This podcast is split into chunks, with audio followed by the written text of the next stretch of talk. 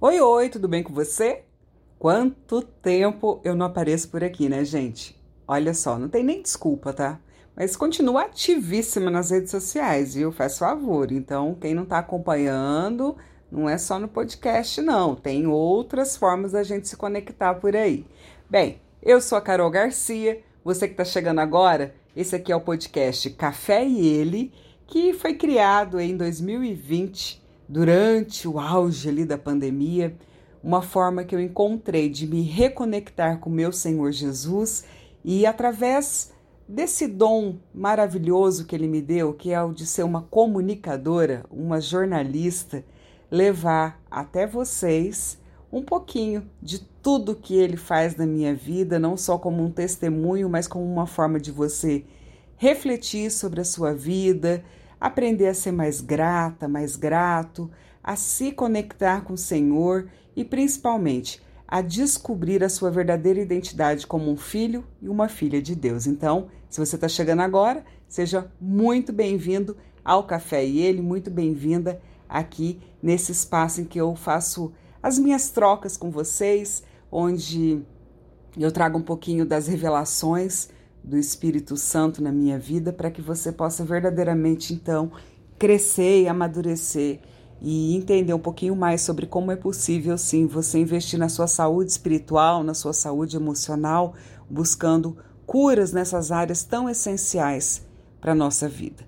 Vamos lá então? Gente, essa semana eu tô falando sobre um assunto que mexe muito comigo. E já fiz, fiz um vídeo, tá? Em todas as redes. Eu tô no Instagram, TikTok, Facebook, LinkedIn e dá uma passada por lá.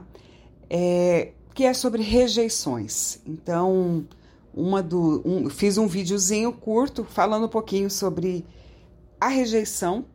E hoje, né, tô gravando esse, esse episódio aqui, essa retomada aqui no Café e Ele, hoje, dia 9 de fevereiro, Inclusive, daqui uns dias é meu aniversário, hein? Dia 12, domingão, tá bem aí, tá chegando.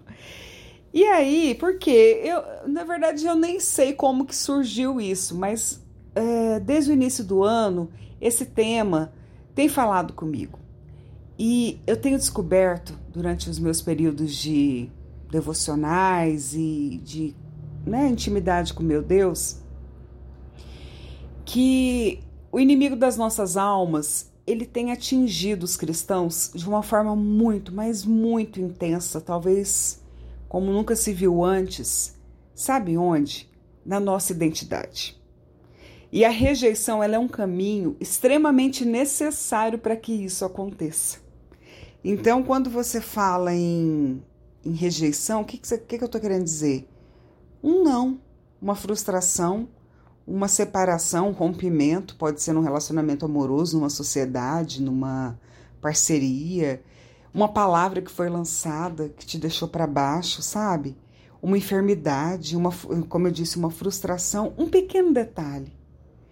E aí, você que leva tanto tempo, às vezes, não sei se assim como eu, leva aí 40 anos para descobrir a sua verdadeira identidade como uma filha amada de Deus, começa a entender realmente o propósito da salvação em Jesus Cristo, começa a, a descobrir o seu propósito, enfim, leva-se tempo, anos, para você chegar nesse lugar e de repente, por um pequeno detalhe, sabe, aquele escorregãozinho que você às vezes nem é, passa quase que imperceptível.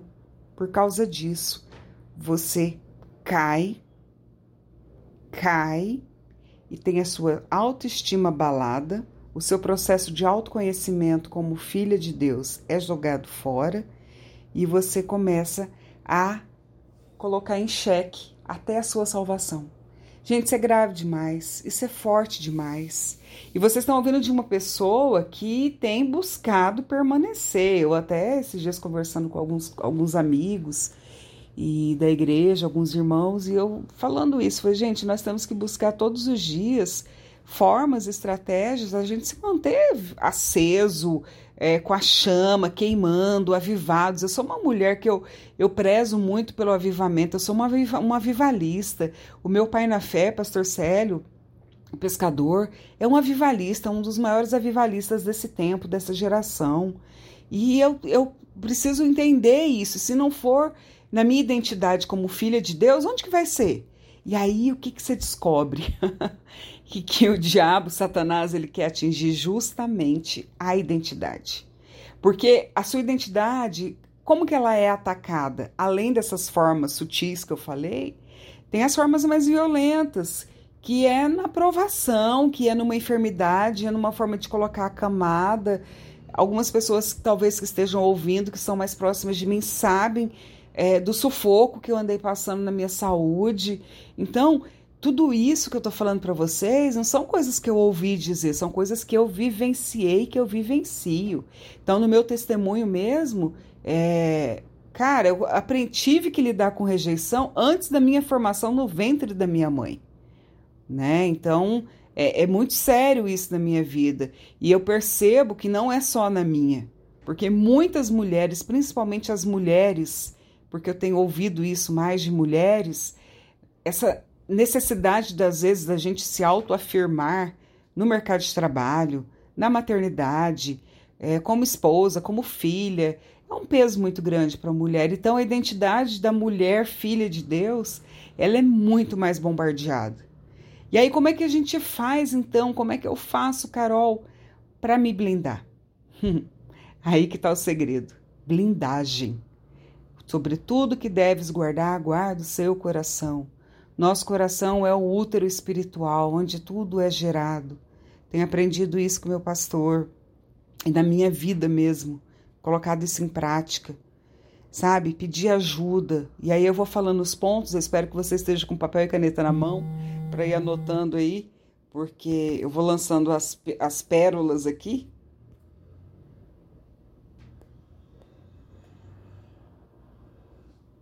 Desculpa, eu vou lançando as chaves e eu quero que vocês vão pegando, tá? Então é você não só reforçando a sua identidade em Cristo, porque isso é uma coisa muito óbvia, né? Você repetitiva falando isso, mas passada essa etapa, para você não cair nessas ciladas, nesses pequenos detalhes que eu falei, né, do inimigo, é você entender que a raiz da maioria dos problemas que você teve, que você ainda tem, até aqueles mais improváveis, é sim fruto de uma raiz de rejeição, que gerou em você a tal da árvore chamada orfandade. Já falei sobre isso aqui, tem episódios anteriores. Essa árvore chamada orfandade, ela é adubada pela rejeição, ela é adubada pelos nãos, ela é adubada. Percebe? Então, enquanto você não conseguir derrubar essa árvore e e começar a semeadura de uma árvore de paternidade, de descoberta da identidade, da sua identidade como uma filha amada de Deus, não adianta você ficar lutando contra você mesmo, lutando contra os pensamentos, lutando contra o Satanás sozinha. Não. Ser vulnerável, buscar a ajuda de pessoas que você sabe que tem uma conexão com Deus maior, que ouvem mais a voz de Deus, ou que estejam sendo adubadas pela paternidade de Deus. Porque não, isso não significa que você não seja, mas talvez o ataque tenha sido tão grande, a prova tem sido tão grande que você está mergulhada nesse emaranhado de coisas e já não vê a saída. Então, vulnerabilidade não é fraqueza. Vulnerabilidade é ousadia e coragem de reconhecer que, quem você é e que você precisa, das suas fragilidades, das suas necessidades. O que, que a palavra de Deus diz? Que quando me sinto, o apóstolo Paulo fala, quando me sinto fraco é que eu sou forte. Então, quer dizer, a sua fortaleza ela tem que também estar firmada em saber pedir ajuda, em saber buscar se conectar com pessoas que você sabe que vão poder te ajudar. Não estou falando de você ficar fazendo post na rede social, fazendo desabafo, falando com qualquer pessoa. Não, não, não é sobre isso. É sobre as pessoas que você realmente confia. Então, quando a gente busca compreender isso e viver sob a lógica de Deus, a gente percebe que, e essa chave é extraordinária, eu falei sobre isso no vídeo que eu fiz. Quem nunca se sentiu rejeitado em algum momento da vida e que você tenha se afundado? Então, a partir de agora, o que eu quero que você comece a pensar, e isso tem me ajudado demais da conta, é que, sob a lógica de Deus, toda rejeição é um livramento. Uau, como assim, Carol? toda rejeição é um livramento, porque naqueles momentos em que você acha que tem alguma coisa sendo tirada de você, na verdade é Deus abrindo espaço para te dar algo novo. Então, quando você pensa que lhe está sendo tirado, na verdade, vai lhe ser dado algo novo. Então, para que mergulhar? Para que aquele não que você recebeu talvez seja exatamente o sim de Deus para sua vida aquele fora, aquela, aquele rompimento, né, todos esses aspectos que eu já citei. Começa a olhar pela uma perspectiva nova, Romanos 12, 2. Deixa Jesus trabalhar na sua mente, deixa o Espírito de Deus falar ao seu espírito e destravar chaves que vão renovar a sua mentalidade e você começar a enxergar essas coisas sob a perspectiva de Cristo. Uau, isso é muito maravilhoso. Gente, se a gente parar para pensar e observar, o amor de Deus foi rejeitado, a sabedoria de Deus foi rejeitada, o Filho de Deus foi rejeitado. O que, que são esses três pontos? Jesus Cristo. E ele soube como ninguém viver a rejeição na sua plenitude, na sua integralidade, na sua totalidade. E para que, que Jesus passou por isso? Justamente para servir, para nos ensinar que na rejeição dos homens é onde o amor de Deus se manifesta em nós, fazendo o quê? Nos envolvendo, nos acolhendo, curando, resgatando, salvando, transformando a nossa vida. Então, observa que a gente, reforçando, a gente está vivendo de fato um tempo em que o inimigo das nossas almas tem atacado diretamente a identidade dos cristãos. E aqui eu quero reforçar das mulheres cristãs, mulheres que estão abandonando o seu chamado, estão deixando o propósito de Deus porque simplesmente não se sentem mais dignas, não se sentem é, mulheres capazes de retribuir esse amor. Agora, ei, alto lá, você está barganhando com Jesus? Ele te deu por liberalidade, ele te deu por amor. A única coisa que ele pede em troca é um relacionamento. Então, quando você começar a entender o processo, a necessidade de você ir para essa intimidade, se relacionar, sem nada em troca, Tá, tudo bem, eu não sou merecedora, mas o amor amou, o amor me amou, o amor me perdoou, o amor cobriu toda a multidão de pecados que eu carregava. O que, que eu tenho que fazer agora? Eu tenho que glorificar e viver nessa plenitude. E quando eu entro nesse lugar, nessa plenitude, quando eu começo a navegar nessas águas tranquilas, e eu, quando eu começo a enxergar que o sangue de Jesus tem poder para lavar os meus pecados e para curar minha mentalidade, para curar as enfermidades, eu começo sim a desfrutar do amor dele, sem barganhas, sem trocas. Porque tudo que Jesus quer, tudo que Deus Pai quer, tudo que o Espírito Santo nos faz é nos levar para esse lugar de intimidade. Então, começa a pensar que você precisa experimentar, viver essa, esses ataques e essas fortalezas que são criadas na sua mente de uma forma que Jesus viveu. Jesus ele foi desprezado, rejeitado, foi um homem de dores, conheceu o sofrimento mais profundo. Nós demos as costas para ele, dizíamos o olhar nós, porque nós estávamos lá, né? Lá, como diz Isaías, Isaías 53 fala sobre isso. Ele foi desprezado e a gente não se importou, porque nós estávamos lá, nós vimos tudo, porque desde a fundação do mundo a gente já estava lá com ele. E a gente não fez nada, porque para a gente ficou cômodo, é uma zona de conforto saber que um justo morreu por nós. Mas quando o verdadeiro evangelho é despertado no nosso espírito, quando há uma revelação, uma testificação no nosso espírito, a gente começa a sentir vergonha disso. Vergonha não de forma de condenação, tá, meninas? Eu tô falando vergonha no sentido de, meu Deus, ele fez tudo isso por mim. E o que, que eu tô fazendo em troca? Nem relacionar, nem parar uma horinha para orar em línguas, tirar um, dois, três dias de jejum na semana, parar para meditar um pouquinho na palavra. Nem isso eu consigo fazer pelo meu Senhor. E aí eu não quero que o diabo bombardeie a minha mente, eu não quero ser atacada. Ah, para. Vamos ser mulheres maduras, vamos crescer. Vamos sair desse lugar de apatia. Vamos parar de querer só um casamento transformado. E aqui eu, eu, eu até tenho uma certa rejeição. Olha aí, eu falo de rejeição. Eu não gosto é, é, de, de falar somente com mulheres casadas, muito pelo contrário, porque eu sempre eu vejo que Jesus ele tratou a mulher, ele trata a mulher, a palavra de Deus, como um indivíduo, como uma pessoa, tanto homem quanto mulher, são duas pessoas, dois indivíduos, é, independente de gênero, tá? Estou falando aqui humanidade, o ser humano. Jesus trata o ser humano. Então, por que, que a gente tem que ficar falando só de casal, casal, casal? Não.